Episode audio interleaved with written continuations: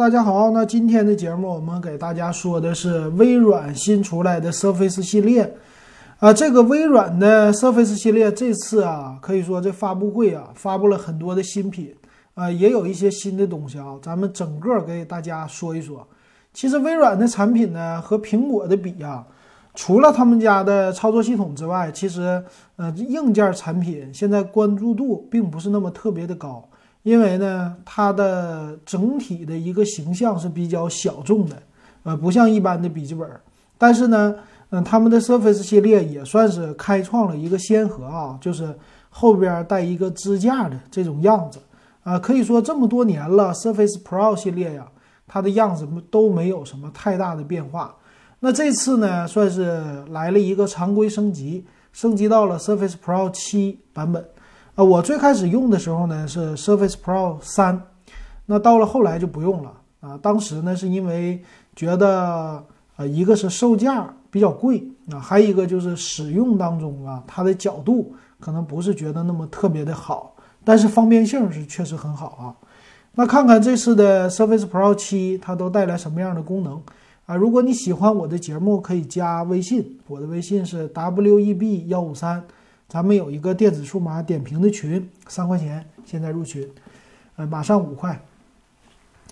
那这个 Surface Pro 七呢，整体的外观的变化呀，非常经典的 Surface Pro 系列的一个样子，后边还是折叠的这么一个支架，前面呢还是一个大一点的屏幕，只是这一次呢，它多了一个接口，就是 USB 的 C 接口，就咱们说的 Type C 和手机通用的这种接口啊。所以依然呢，接口非常的少，非常的简洁。那机身呢，非常的薄。那在 Surface 系列呢，很多的时候它的应用场景都是要带出去的，比如给学生用户，给一些出去简单办公的用户啊，还是挺方便的。那这个 Surface 系列也也是啊，首创的，直接带一个笔。到现在呢，这个笔也没有太大的一个变化啊。那他说了，配件特别的丰富，但是呢，简单来说还是那个外接的键盘，还是那个整个的一个样子啊，没什么变化，还是能插 TF 卡啊，还是后边有一个摄像头，前面有个摄像头啊，这就是它的一个变化。那咱们来看一下详细参数吧。详细参数呢，就是在整个的技术规格上多了一些东西啊。呃，整个的技术规格呢，它的是。屏幕没变呢，十二点三寸的屏，二七三六乘一八二四，这个 PPI 稍微低一些，二百六十七 PPI，十点触控的一个屏幕。那处理器方面呢，CPU 啊，它做了升级，十代的从 i 三叫幺零零五 G 一开始，然后有一个呃 i 五的一零三五 G 四和 i 七的一零六五，反正你就看 i 三、i 五、i 七。这三个版本可以选哈，i 三用的呢是双核，i 五、i 七都是十核的 CPU。那内存呢依然是从四个 G 开始，四、八、十六三种内存的规格。那接口方面呢很好，有一个 Type C 的接口，但是呢也只有一个 USB 三点零的接口，耳机接口，还有一个呃接键盘的接口啊，SD 呃一般的大的 SD 卡的读卡器。啊，还有一个 TF 卡的一个读卡器，别的就没了哈，非常的简单啊，只是在原来的基础之上多了个 Type C，所以这个呢，当时也是我不用就 Surface Pro 三的一个问题啊，USB 的口太少了啊，现在多了一个 USB 的 Type C 呢，好一点，你可以做一个扩展，扩展呢呃外接显示器啊什么的都可以的哈。那还有什么呢？前置的是一个五百万像素的镜头，后置呢是八百万像素的镜头，叫双麦克风，叫双远扬麦克风。还有呢，立体声的扬声器都常规升级。WiFi 呢也做了升级，支持 WiFi 六点零的了，WiFi 六的技术啊，就是更快了呗。蓝牙五点零也支持，然后还有一堆的传感器啊，加速度、陀螺仪、磁力、氛围光传感器。啊，这些都是常规的一个，嗯，其他方面呢就没什么了。那重量呢是七百七十五克啊，到七百九十克，两个版本不同哈，不包含键盘的重量。那应该这个呢也是标配的是，呃，就是笔的啊啊，不包括键盘，但是一般笔是标配的。那这一代没什么可太多说的啊，它的样子啊，就是算是给你一个升级吧。然后呢，还有一款产品就是 Surface Laptop 三。那这个 Laptop 呢，就是它的笔记本电脑的造型啊。这个第一代、第二代、第三代了，现在已经。第一代呢和第二代啊，我在呃微软的他们的旗舰店里边，我去触摸过。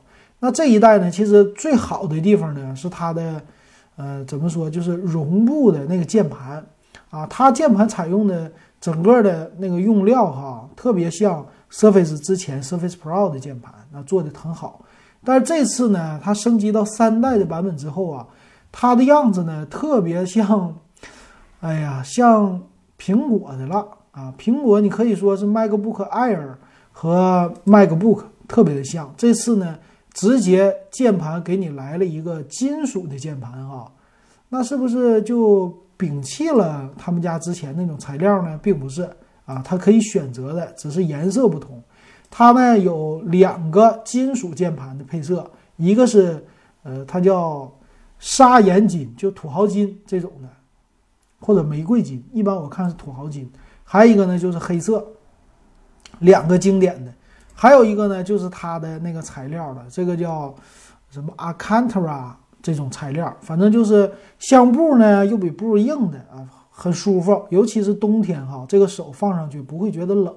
这个材料的也有啊，那个呢就是一个蓝和一个灰。啊，它叫亮铂金，反正这两种颜色吧。那还有呢，这次的 laptop 啊，它也出了十五寸的版本。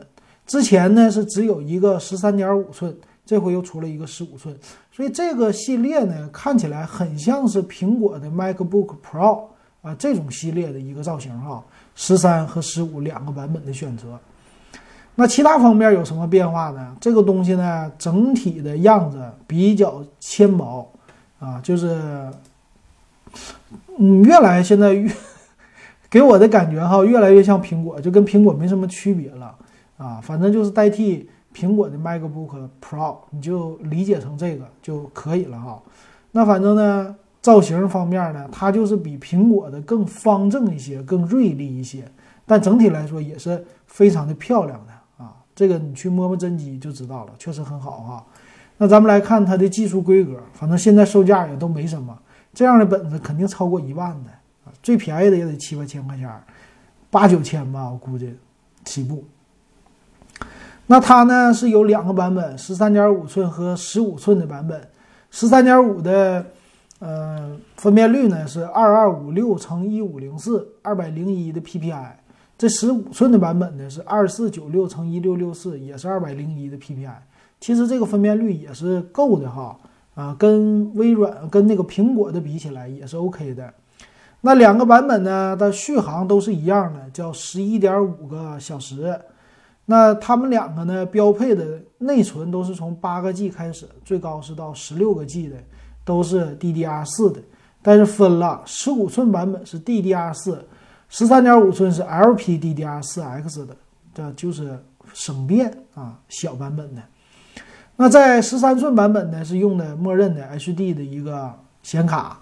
那十五寸版本呢，是可以选装的，是啊，可以带的是独立显卡，是 AMD 的速配啊，就一个是 Vega 九的显卡，还有一个呢是 RX Vega 十一的一个显卡，就这两种的变化。那十三点五寸的版本呢，CPU 一个是 i 五，一个是 i 七啊，用的是都是十代的。但是呢，十五寸的版本用的是 AMD 的。A.M.D 的处理器啊，一个是 R 五的三五八零 U，一个是 R 七的三七八零 U，所以可以看呢，呃，都是核心显卡，不是独立显卡。十三点五寸用的是英特尔的核显，那十五寸的 A.M.D 的核显，我觉得这个呢是 A.M.D 的一个胜利，头一回打过了英特尔哈，卖的价格比英特尔更高了啊，十五寸的版本，高级版本用 A.M.D 了，这是。微软的一个变化，一个选择。一会儿呢，咱说它另外一个设备啊，也是挺大变化的，也跟高通合作了啊。这这能看出来，都是这整个的行业一个融合吧。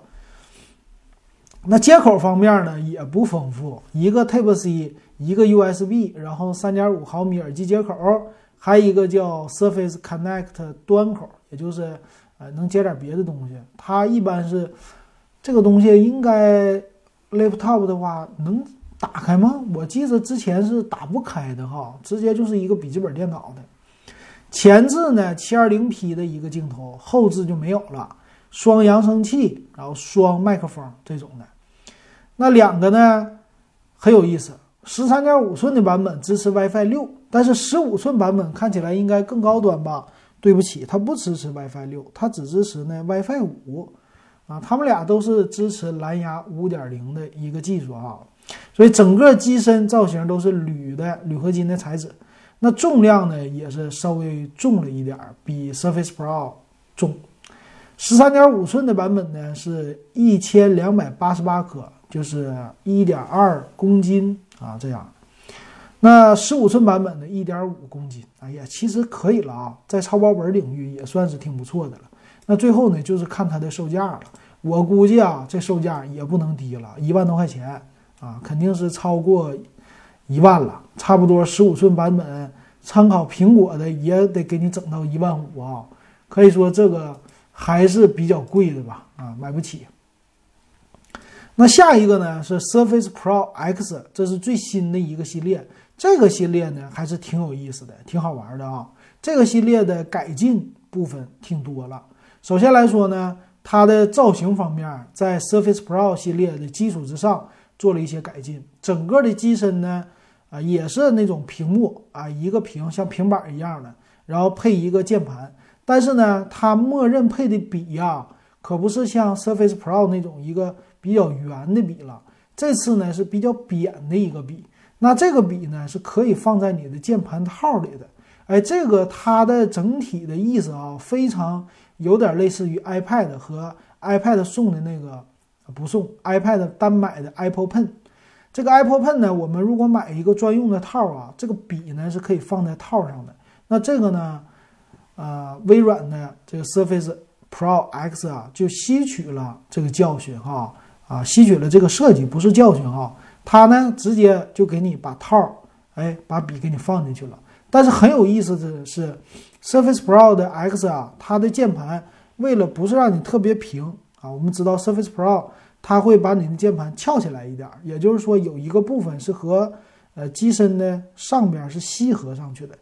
那这个 X 版本呢，它也是吸合的，但是呢，在吸合处啊，它做了一个设计，把笔放在这儿，就是平时你不用的时候，这个笔是隐藏起来的。你正常打键盘，键盘是翘起来，当你用的时候呢，往下一拉，哎，你们连接的那个部位，你就可以把这个笔给拿出来了，哎，你就开始搁那写。所以用笔的时候，你肯定就不敲键盘；用键盘的时候呢，你就呃不用笔啊，是这么一个。这算是他们俩的一个互相的弥补吧啊，所以这个我觉得未来的 Surface Pro 啊会借鉴啊，这个是新的一个方式。然后整体的机器呢，我觉得就是跟 iPad Pro 来做一个对标的吧啊，整个的机身更加的薄了，那屏幕呢更大，屏幕呢达到了十三英寸哈，比 iPad Pro 还大啊，这么一个造型。而且呢，最有意思的是，它和 iPad Pro 也有点类似的是，它用的处理器啊是高通的骁龙，它不是骁龙，是用了高通提供的技术。微软呢叫专门定制了一个处理器，叫 SQ 一这么一个处理器啊。那这个处理器的功能呢，其实我觉得啊，整体来说就是和骁龙的八五五的系列差不多啊，它是应该是骁龙八五零。反正架构在这个方面呢，进行了一些架构不会大动的，只是啊，针对呃微软的需要的功能，简单的做一些优化，我觉得是这样的啊。那整体的外形就是 Surface Pro 这种外形，但是呢，啊做的更薄、更大、更好了哈。而且它运行的啊系统呢，不是安卓的系统，它运行的还是 Windows 的系统，Win 十的一个系统啊。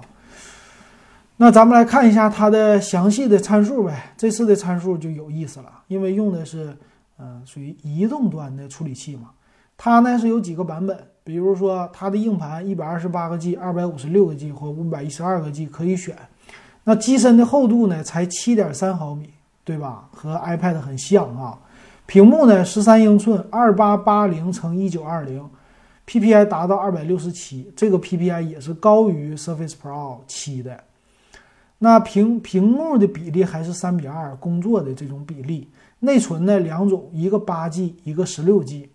那显卡呢，一看就是骁龙的了啊，六八五的 GPU 的显卡，然后处理器是 SQ One，啊，基本上就是骁龙最高端的这种。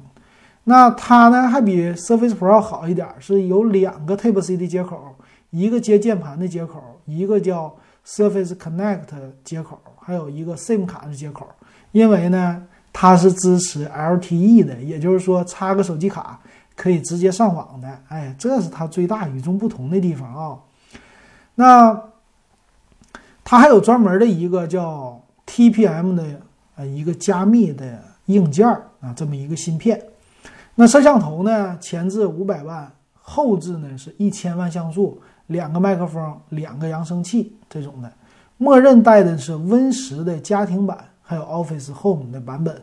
WiFi 方面呢是 WiFi 五的技术。蓝牙五点零，它所采用的呢是骁龙的 X 二四 LTE 调制解调器，所以整体看起来就是一个骁龙啊。这个现在能卖的是华为家的，现在有了。华为不是有一个专门定制的用的骁龙的处理器吗？那还有呢，剩下的一堆传感器就不说了，重量比较薄，七百七十四克，也就一斤多一点。这就是 iPad Pro 哈。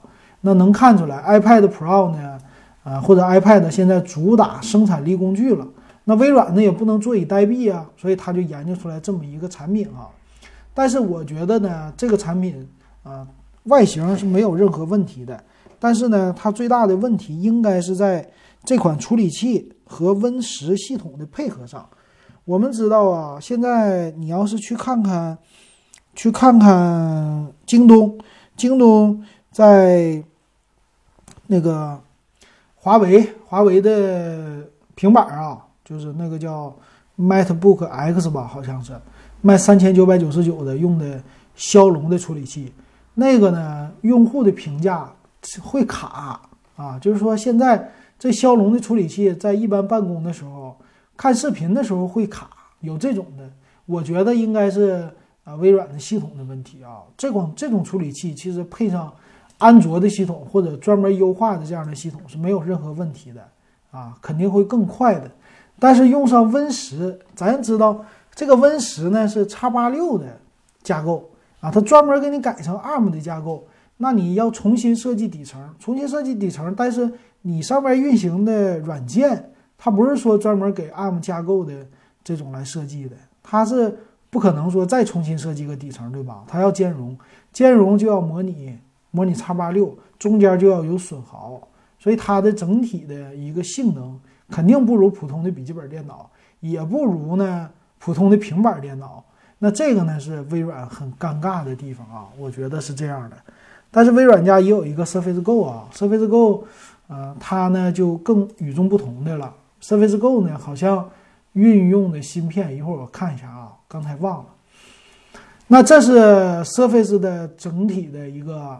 能买到的产品的系列不同的地方，那还呢发布了一些新产品，就是首先发布了一个无线的耳机啊，它首先又进入了新的一个领域，这个就是还是苹果一样的一个路线啊，只是它的这款无线耳机呢样子比较奇怪，它的样子很像一个女人戴的大耳环啊，就是那种特别夸张的一个大扁平的耳环，这个呢是。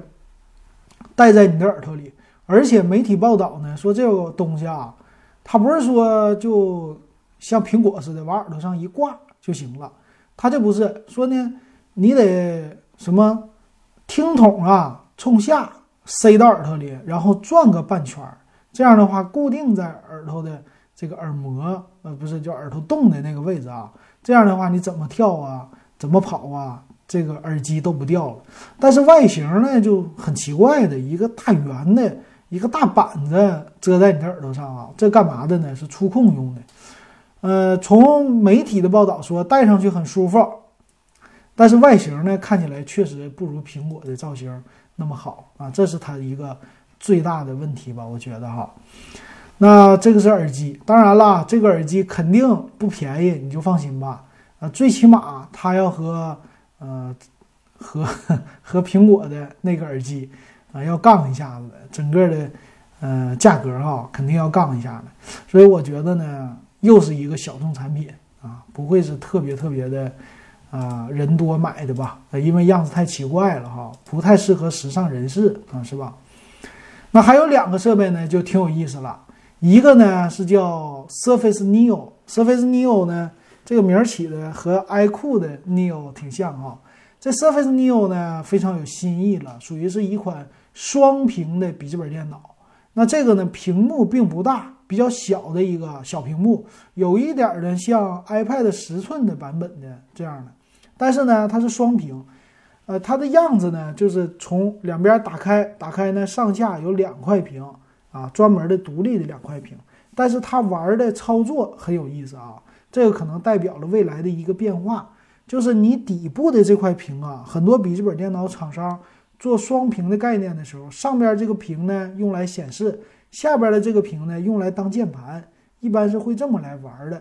但是呢，他们家啊专门还给你设计了一款独立的键盘，为了让你有一些笔记本电脑该有的。这种操作的体验，但是呢，很好玩的是底部的这个屏幕啊，这个键盘呢可以就是吸合在底部的屏幕上。当你这个键盘吸合之后啊，它底部的屏幕有一半是露出来的。这一半呢，如果上边露出来的话，你就可以当一个软件的输入法啊，比如说我们常用的一些快捷键。这个样子设计的功能的设计非常又和苹果的很像了，就是。啊，Touch Bar 这种的样子很像哈，啊，常用的一些快捷键和输入法的时候，一些表情这些符，你都可以啊用这个底下的键盘来输入了。然后上边键盘呢，上边的屏幕你又可以触摸，又可以配合鼠标来操作。那当你底下的这个实体键盘往你底下屏幕上边一推的话，它底下的屏幕就露出来一块儿。这个能当啥呢？能当鼠标的。笔记本电脑的触摸板来用啊，就是一举两得，有好几个功能可以玩哈，啊，这个我觉得是最大的一个特色。那看了一下它的视频，那这个键盘呢也是可以吸合住的。除了吸合之外呢，你可以当一个背盖，就是说你可以把这个键盘拿下来，或者说再往后翻一下，翻在你的这个机机器的后面，让你的机器啊，嘣中间把它的一关上。啊，这两块屏幕一合上之后，你这个键盘还能跟着这个设备一起啊带走啊，这是它的一个特色。它运行的呢又是新设计了一个系统哈，这个设计的呢是 Windows 十的 X 系统啊。这个 X 系统什么意思呢？主要来说呢，就是为了这是为了啊双屏幕特意准备的。啊，双屏幕的情况下呢，Win 十啊，它就有很多的可玩性了。比如说，单独运行两个屏幕的啊这种效果，两个 APP 来运行，或者说呢，怎么配合呀？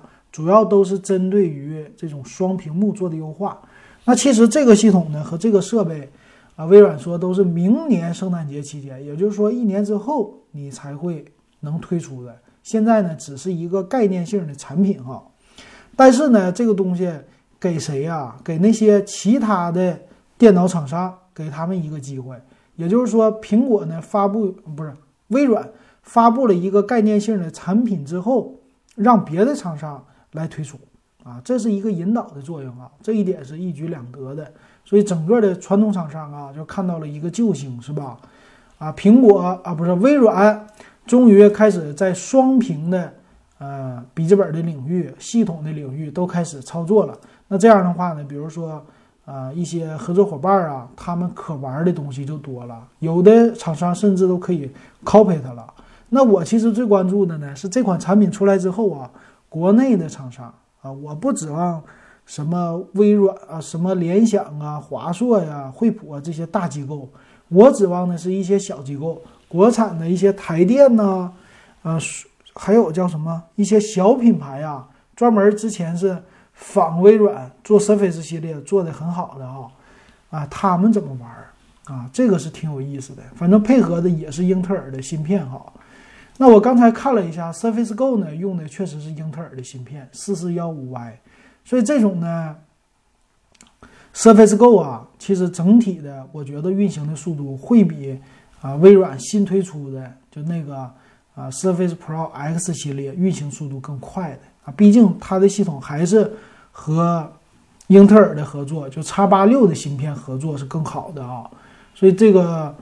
新的产品呢，外形看好，但是里边的速度不太看好啊，这是我的一个想法。那最后介绍的一款产品呢，就更有意思了，是微软呢回归手机的一个操作。那这次呢，最大的一个特色呢，除了双屏幕之外，哈，竟然是它运行了安卓的系统。那这个设备呢，也是属于是明年圣诞节推出的啊，真正能卖的一个设备。这个起名呢叫 Surface 多啊，因为英文我不会念啊，它的拼音呢就是多啊，多块屏的意思啊。那 Neo 我会念，这个多我不知道咋念，反正英语就是双俩的意思。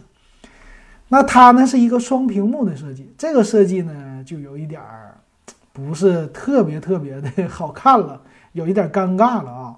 这个设计呢和咱们。中兴的啊，之前发布的双屏手机非常的像。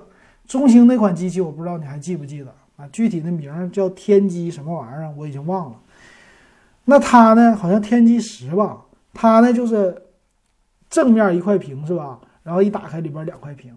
那苹果呃呃呃，微软这个不是，它就是呃正常来说，它两边呢都是就是背面是金属的，只有里边打开是一个屏幕。但是呢，这是真正的两块屏啊，这可不是折叠屏，这不是一块屏，两块五点六英寸的，打开是个十点二英寸的一个像平板一样的了。那这个东西呢，你想一想啊，一个五点六英寸的屏，在这个广告里，他们家做了一个广告宣传片，在这里呢，打开一个就是可以说是一个小 Pad 了啊，你就把 iPad mini 呀，你给它想象成折叠了以后啊，整个的机器特别的宽。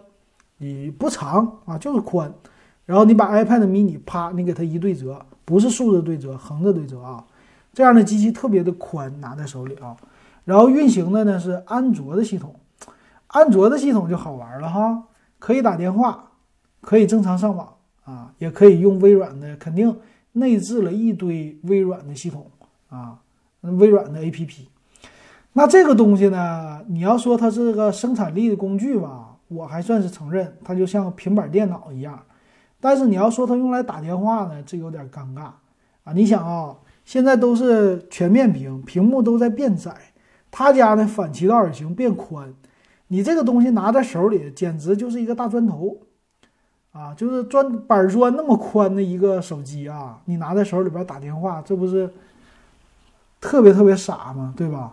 它肯定要配合蓝牙耳机才能做出来啊，说不傻。所以总体呢，我感觉这个设备有一点非常的奇怪，看不太明白啊。微软跟安卓合作啊，跟谷歌合作了啊，这个融合挺吓人的哈。反正这个产品看它明年怎么玩吧哈。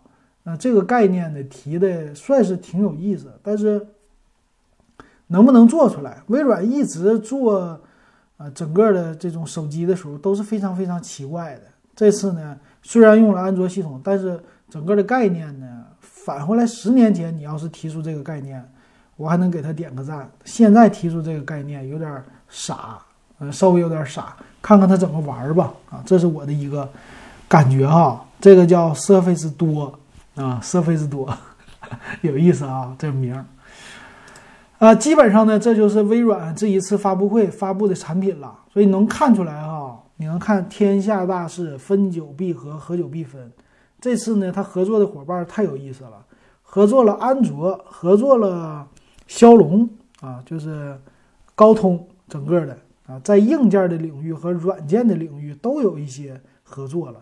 现在呢，微软也说了，我不是一个做硬件的公司，我也不是一个操作系统的公司，好像未来是服务公司，就是云计算呢，乱七八糟这些的。